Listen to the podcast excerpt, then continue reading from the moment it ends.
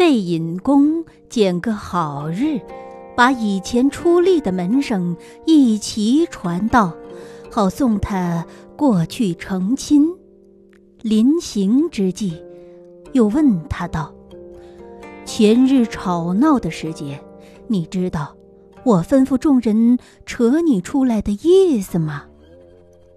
木子大道：“门生不知，正要请教。”费尹公道：“总是因你没有气魄，恐怕离了众人，绝要露出本相来，被他看破浅深，这娶妾之事就依旧不稳了。所以带你出来，使他不知虚实。如今送你三个进门。”只当把皇帝扶上龙床，文官武将的事都做完了。这个皇帝要你自家去做，众人的气力着不到你身上来，就是起兵剿渡之事，也不是真正义举，只可一试，不可再试的。从今以后，你需要自家争气，把别人的气魄认作自己的气魄，一句话也讲错不得，一桩事也做错不得。若还差了一招，又等他爬上头来，不但前功尽弃，连那两位佳人。还不知死所，这番阴质都归到我身上来了，不是为好，反是造孽了。你需要谨记此言，不可忽略。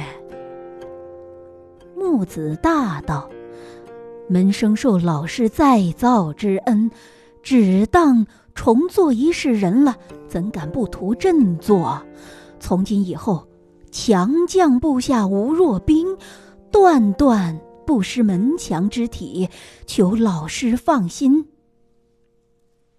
费尹公吩咐之后，等两圣轿子抬到门前，叫他随了新人一起进去。淳于氏起先只许一个，如今。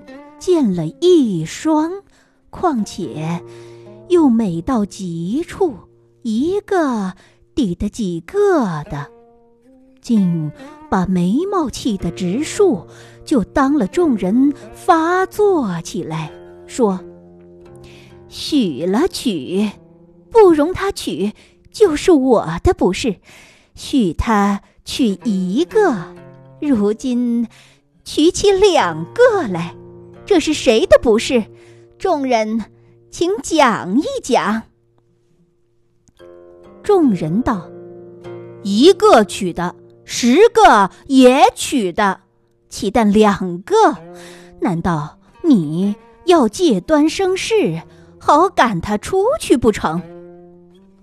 大家又鼓起噪来，把以前的声势重新做起。淳于氏也不肯甘心，竟要拼了性命与众人抵敌。亏得钱二妈夹在中间，做好做歹，替他排难解纷，这桩好事才不至于决裂。钱二妈等众人去后，把淳于氏扯进房中。再三苦劝，又与他抵足而眠，使他不见所见，不闻所闻，竟像吃酒醉的一般，糊糊涂涂过了一夜。木子大依了众人的虎威，大家共枕同眠，叠成一个垒字。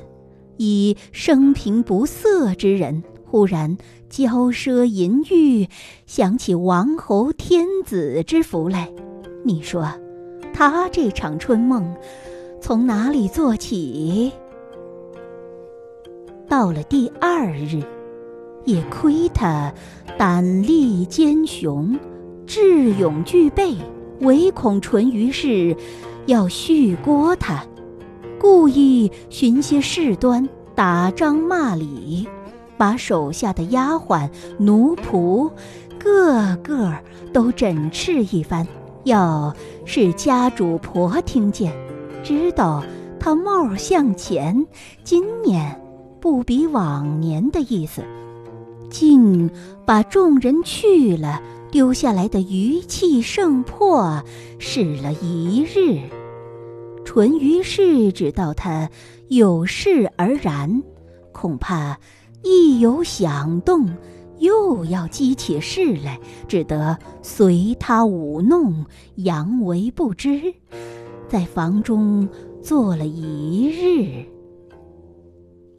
到了第三日，少不得两位新人要请他出来同拜三朝，及至走到堂前，与木子大立在一处。个人抬头一看，不觉四滴眼泪一齐流下腮来，背了新人，暗暗的哭了一会儿。哭到后面，知道掩饰不来，索性搂作一团，嚎嚎啕啕哭个尽兴。这是什么缘故？只因。他夫妻两口做亲二十余年，不曾相骂一场，不曾分宿一夜。木子大自从吵闹之后，就随了众人出去。成亲之日，虽然进来，也不曾与他会面。直到此时，方才聚在一处，两片慈心。一齐发动起来，倒是男子的眼皮预先红起。木子大成亲之夜，还怕众人去后，自己孤立少园，两处的洞房，料想不能安堵，即使紧闭重关，死守一处，少不得有一处受亏，所以。把两床铺盖并作一床，全是为此要做个联兵御敌之计。谁想波田浪溪，伏谷不明，不但没有烽火之惊，还代妾他在中军帐里享了一夜帝王之福。你说？木子大心上感激他不感激？当晚虽然感激，还说他这片好意未必出于自然，都是钱二妈挽回之力。焉知不是他要起兵为左右之人所制，要养精蓄锐等扯劝他的人去了，然后。与他为难，也不可知，所以第二日耀武扬威、虚张声势，全是为此，要做个先声夺人之计。谁想他偃旗息鼓，绝不应枪，不但不做骄兵，连硬兵也不肯做。使自己畅凯而悬，以致两位心腹替他颂德称功，凑了一夜五成之月。你说，木子大心上怜悯他，不怜悯？此时见了，已二十余年不曾反目的夫妻，忽然无悦了许久。又新批这些德话，所以不知不觉做了倍感的豚鱼，先对他流起泪来。富人家的眼泪又比男子不同，时时刻刻放在眼里伺候，要用就留下来，不用就收上去，随你什么男子再哭不过妇人。所以这一次的哭法，虽是木子大战先，究竟不能持久。淳于是才动哭头，他的眼泪就有些告竭了。见妻子哭得可怜，自己陪他不过，就叫两个新人跪下来相劝。淳于氏的威风倒了几日，才讨得他这点儿蝇头，也不好十分自大。就把两个一起扶起，与他同拜三朝，礼貌之间十分优待。木子大看了，竟把自己当作神仙，却像从今以后，不但朋友用不着，连隔壁的杜总管都要禅位与他。这一世的门生，自然收不尽了。当晚就别了新人，与淳于氏复敦旧好，少不得把请罪的宴席放在情兴里面干舌与他。不像费老师恭请一家，是吃亏之人不能独享。淳于氏的宴席，不但与醋大王不同，不肯花钱费钞，连情信二字也不肯破千。知道他是喜哭的人，只把眼泪去结识他。使他陪哭不过，定要想个止泪之言。新人不在面前，少不得要自己下跪，再讨他些蝇头到手，那以前失去的威风就不怕不复了。等他完事之后，不知不觉就啼哭起来。此时的眼泪，不像日间流得汹涌，故意使它涓涓滴滴，做个细水长流，从一更哭起，哭到三更，随你苦劝，再不肯住。木子大拗他不过，毕竟堕入记忆中。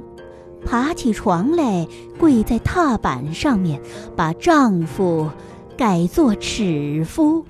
淳于氏还不肯住，只等他俯伏在地，把尺夫改为寸夫，然后收住哭声，发放他起来同睡。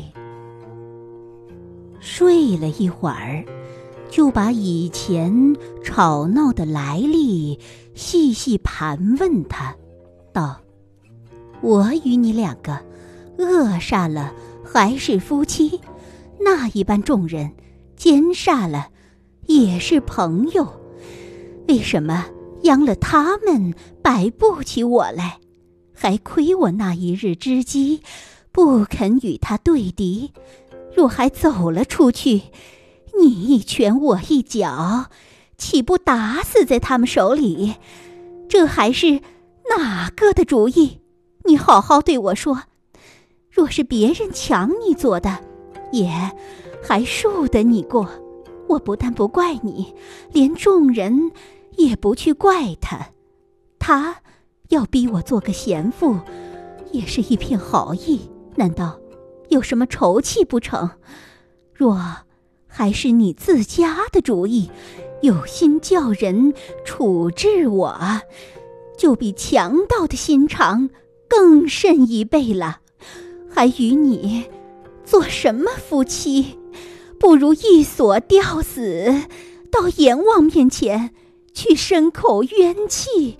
只怕杜总管的威风行不到阴司里去，就是那一般恶人，也不肯为了朋友赶到阎王面前来递公阶。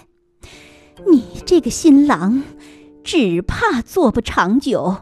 我既要死，也不肯好好就死，定要把新来的打上几十顿，骂上几百遭。等他两条性命将要结果的时节，我才到阴司去等他，绝不肯为他而死，还容他在世上享福。你如今。从直说来，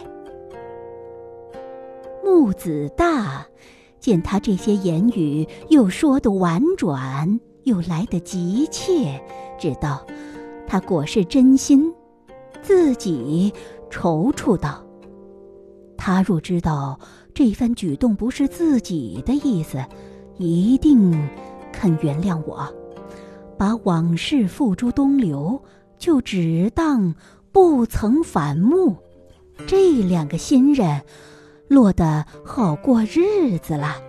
若还不说真情，自己认了不是，他就愈加仇恨起来。那些打骂新人、自己上吊的事，都是做得出的，哪有这许多精神去替他淘气？木子大想到此处。就做那些圈套，果然是自己做的，也要借重别人替他认过，哪里肯把别人的过失认到自己身上来？就把始末根由和盘托出，说这些罪过不但与自己无干，连众位朋友也不过是替天行道。总是费老师一片好心，看先人面上不肯使我绝后，所以号召众人帮扶我做事的，就是赶进来打你，也是虚张声势，要逼你个肯字出来，哪有当真侮辱之理？即使你不知机，出来与他对敌，我。也要喝退众人？难道肯把自己的妻子与别人沾手不成？这是断断没有的事。淳于氏见他肯说真情，就欢喜不过，又把许多甜言蜜语去哄诱他，还要尽其底里。木子大。要权直道，索性说个尽情，连杜总管传授的心法都被他透露出来，说：“杜父不是无用之人，话的转来就是内助。你如今话转来了，将来助内之功，正不可限量，岂止？”不渡而已哉。淳于是道：“他既然会变化杜甫，毕竟有个化杜之方，你一番儿也说一说。我是以化之人，虽然用他不着，也待我记在肚里，等你生出儿子来。”好叫他一叫，省得你是有事的人，将来要忘记了。可惜这样秘诀不能够传授子孙。木子大道也说的是，就在他肚子上面登坛说法起来，把先用气魄，后用才术的话，有条有理说了一遍。淳于氏得了耳传，就像九尾狐狸学会了偷精吸髓之法，不但以前射来的气魄没得还他。连将来未吐之气、未生之魄，都要预先射过来了。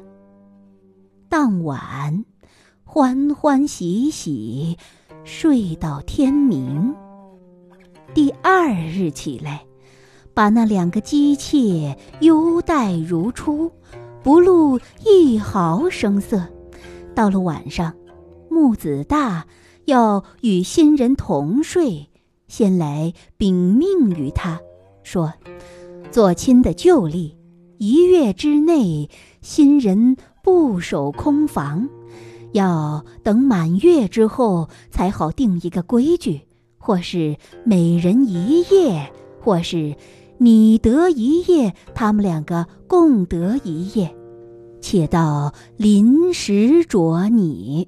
如今。”不曾满月，只得要去相伴他，屈你独宿几晚。到满月之后，我过来多睡几时，补还你的欠账，就是了。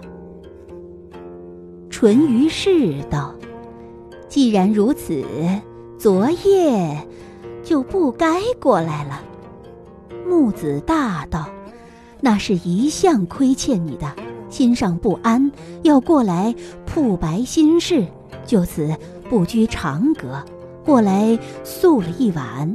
如今说明白了，还要去寻寻旧例。淳于氏想了一会儿，就对他道：“既然如此，你去就是了，何须说的？”木子大听见这一句。只当奉了温旨，有什么不尊？竟到以前作乐之处，自己脱了衣服，先爬上床，专等那两位新人来写垒字。等了一更天气，再不见新人进房，只说他与大娘说话不好抽身。只得披衣而起，要去叫唤。不想爬下床来一看，那两扇房门起先是开着的，如今忽然闭了。心上已有三分疑惑，即至走去开门，又是反扣着的，连声叫唤。再没有人答应，就愈加愁闷起来。原来是尊夫人的计较。起先禀命的时节，木子大前脚走来，后脚就被他跟到。趁那两个姬妾不曾进房，就如飞的取一把铁锁，把房门锁上，自己。佯为不知，竟去关门睡了。是那两个姬妾，既不得进房，又没处借宿。彼时是隆冬的天气，不怕不冻断狗筋。木子大立了一会儿，只见门又拽不开，人又叫不应。知道是猝病发作，足疾难医，只得脱了衣服，又爬上床，冷冰冰的睡了一夜。